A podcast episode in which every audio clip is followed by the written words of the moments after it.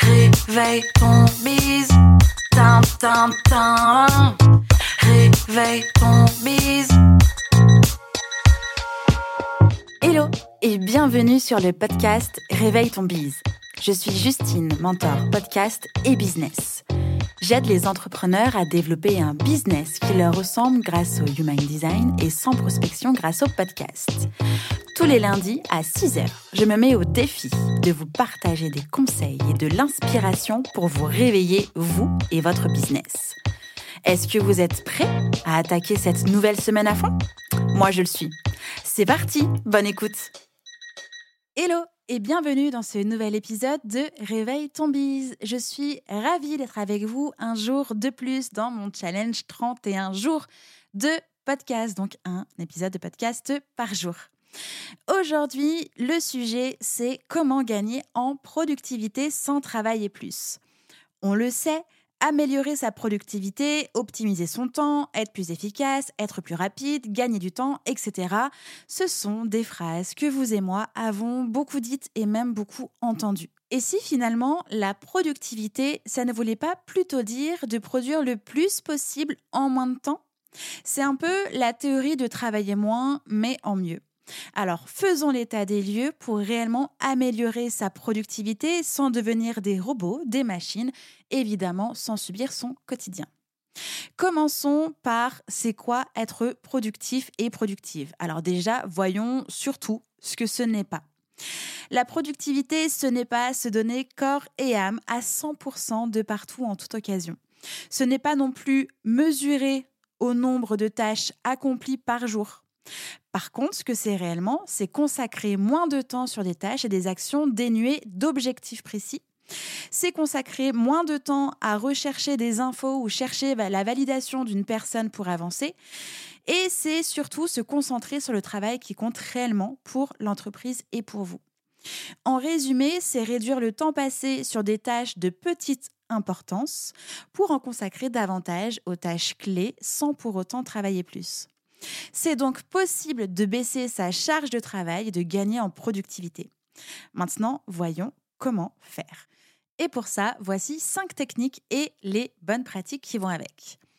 La première technique, entre guillemets, c'est d'organiser et ranger votre espace de travail. Alors non, je ne suis pas en train de me transformer en Marie Kondo, mais ça n'empêche pas que je trouve qu'elle n'a pas tort. Un bureau rangé, et surtout un bureau où l'on se sent bien et où il est possible de mobiliser toutes ses ressources pour travailler avec efficacité. Votre environnement de travail, c'est un nid de distractions qui peuvent accaparer constamment votre attention. Alors, faites le vide et le tri sur et dans votre bureau physique et aussi, ne négligez pas de faire la même chose dans votre ordinateur. Identifiez le superflu présent sur votre espace de travail et demandez-vous, est-ce que j'ai réellement besoin de ce document ou de cet objet? Est-ce que ce matériel ou ce logiciel fonctionne-t-il toujours ou est-ce que j'en ai besoin régulièrement? N'hésitez pas à jeter, classer ou ranger dans un espace plus adapté les éléments inutiles qui polluent votre espace. Nuance sur n'hésitez pas à jeter, n'hésitez pas à donner à d'autres personnes vos objets euh, dont vous pouvez vous passer, avec lesquels vous n'avez pas besoin, qui pourraient aider une autre personne. Pensons un petit peu recyclage efficace. Un environnement de travail clair et sans distraction, c'est primordial pour passer une bonne journée de travail et être productif et productive. Si vous ne le saviez pas encore, ranger vos affaires va vous faire gagner du temps et un temps fou. Il n'y a rien de pire que de chercher le post-it avec la grosse info que l'on est en train de rechercher en toute urgence. On perd du temps à tout retourner pour finalement, et vous le savez très bien, ne pas trouver ce fameux post-it au moment où on en a besoin. Mettre dans l'ordre va vous permettre une meilleure gestion de votre temps. Alors, rangez chaque chose à sa place en les classant par exemple par date, catégorie, niveau d'urgence, j'en sais rien. Vous pouvez vous aider de trieurs, de meubles à tiroirs, de boîtes de rangement, bref, rangez vos documents par dossier et ou sous-dossier. Videz régulièrement votre poubelle, la poubelle de votre bureau physique et la poubelle de votre bureau d'ordinateur. Et enfin, vous pouvez choisir un fond d'écran qui va favoriser votre motivation et le travail sans stress, évidemment. La deuxième technique, encore une fois, entre guillemets, c'est d'apprendre à prioriser. Vous pouvez mettre en place une to-do list ultime qui va regrouper l'ensemble de tout ce qu'il y a dans votre quotidien, sur vos épaules et qui alourdit votre emploi du temps ainsi que votre charge mentale. Pour avancer dans votre quotidien et son entreprise, c'est essentiel d'avoir une vraie vue d'ensemble des tâches à accomplir. Toutes les tâches, même les plus petites, consomment de l'énergie et peuvent vous donner l'impression au bout du compte de courir après le temps et de subir aussi votre emploi du temps. Vous pouvez vous aider de la matrice d'Eisenhower que je ne présente plus, j'en ai déjà parlé en long, large, en travers dans plein d'épisodes de podcast. Mais si jamais vous avez des difficultés pour créer votre to-do list ultime, je vous invite à utiliser la matrice d'Eisenhower. Elle se compose de quatre cases, les tâches urgentes et importantes, les tâches importantes mais non urgentes, les tâches urgentes qui ont peu d'importance et les tâches qui ne sont ni urgentes ni importantes. La matrice d'Eisenhower, c'est donc un outil puissant pour apprendre à prioriser ses tâches. Elle permet de prendre de la hauteur et du recul sur votre quotidien. Et puis, vous pouvez ensuite appliquer la méthode SMART, c'est-à-dire comment savoir qu'une tâche, qu'une action ou qu'un objectif est une tâche importante, une action utile ou un objectif atteignable. La méthode SMART, donc S pour spécifique, M pour mesurable, A pour atteignable, R pour réaliste et T pour temporel, est un outil indispensable pour mesurer et apprendre à prioriser vos tâches en fonction de vos objectifs. La troisième technique, et encore une fois, voyez les guillemets au-dessus de technique, vous pouvez mettre en place des process et des automatisations. Le process, c'est la méthode qui décrit comment aller d'un point A vers le point B et à l'intérieur de ce point A et de ce point B, vous avez écrit les étapes qui, par exemple, permettent de publier un article de blog, créer un épisode de podcast, envoyer euh, cette facture, etc., etc. J'ai créé un process comme aujourd'hui qui me permet, un, de tenir mon challenge d'un épisode par jour pendant 31 jours et deux, de publier un épisode de A à Z et de donner les bonnes informations à mon équipe si besoin. Dans l'idéal, votre process est écrit ou filmé. Donc pour filmer, vous pouvez utiliser l'application Loom ou directement euh, Google Meet en partage d'écran ou encore euh, Zoom en partage d'écran et vous enregistrez en fait euh, ce que vous voulez montrer. Votre process doit être précis et évidemment compréhensible. Vous devez pouvoir vous y référer à chaque fois que vous allez accomplir une tâche ou une action. Et pour savoir si votre process est suffisamment clair et complet, demandez-vous si ce process que vous venez de construire peut permettre à quelqu'un d'autre de réaliser cette tâche sans votre aide. Vous pouvez le faire tester par un, une business friend pour vous donner les bons indices et vous aider à l'améliorer si nécessaire. Au final, vous allez gagner en productivité car prendre le temps de classer les tâches et les actions à mener pour faire vivre votre business, c'est un moyen presque infaillible d'alléger votre charge mentale. Et en vidant votre cerveau pour créer vos process, vous allez pouvoir vous assurer de gagner en productivité.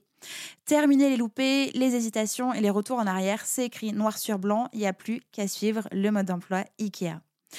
Grâce à tout ça, vous allez aussi pouvoir simplifier le fonctionnement de votre business et mettre en place, grâce aussi au process, des outils d'automatisation.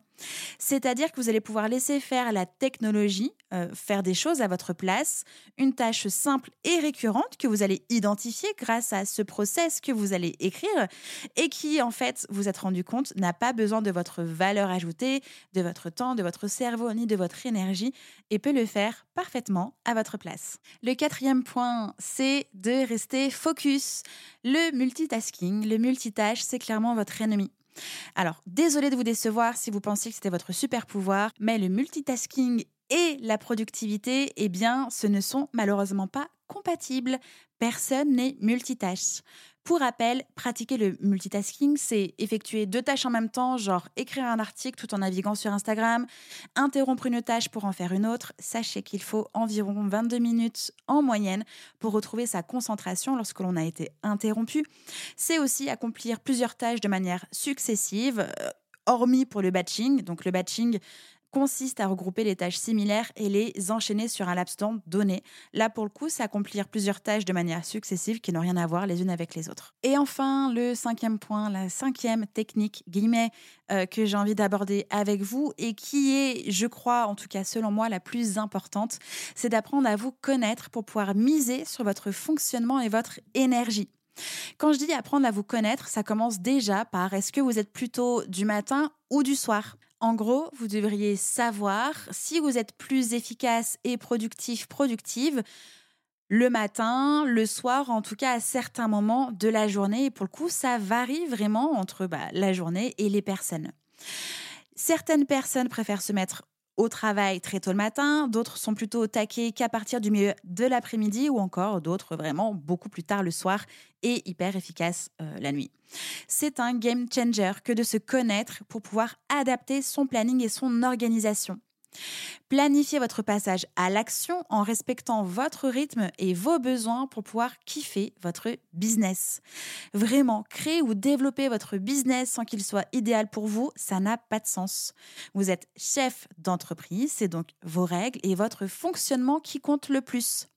Vous n'êtes pas là pour souffrir ni subir votre propre entreprise si elle ne correspond pas à votre vie idéale. Pour ça, moi j'utilise deux méthodes. Alors la plus connue, euh, faire son test des chronotypes et identifier en fait les moments clés de votre journée, mais surtout le Human Design pour connaître son fonctionnement naturel, son niveau d'énergie, être dans le meilleur environnement pour soi et tant d'autres choses encore.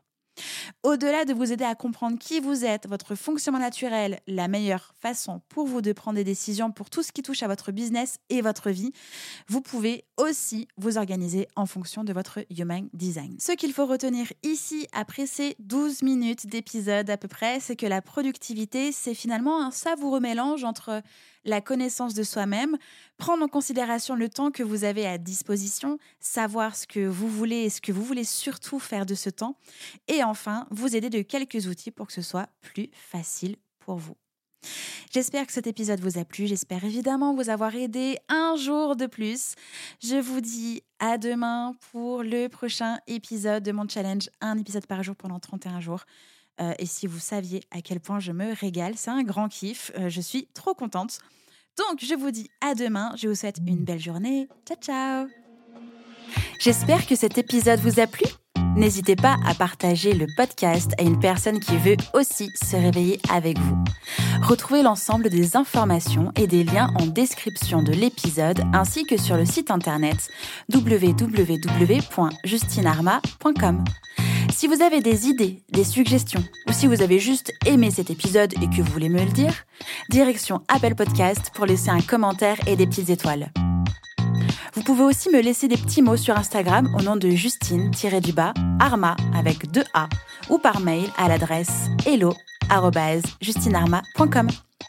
N'oubliez pas de vous abonner à Réveil ton bise sur votre plateforme d'écoute préférée pour ne pas louper votre réveil. On se retrouve lundi prochain, 6h, pour un nouvel épisode. Bonne semaine. Ciao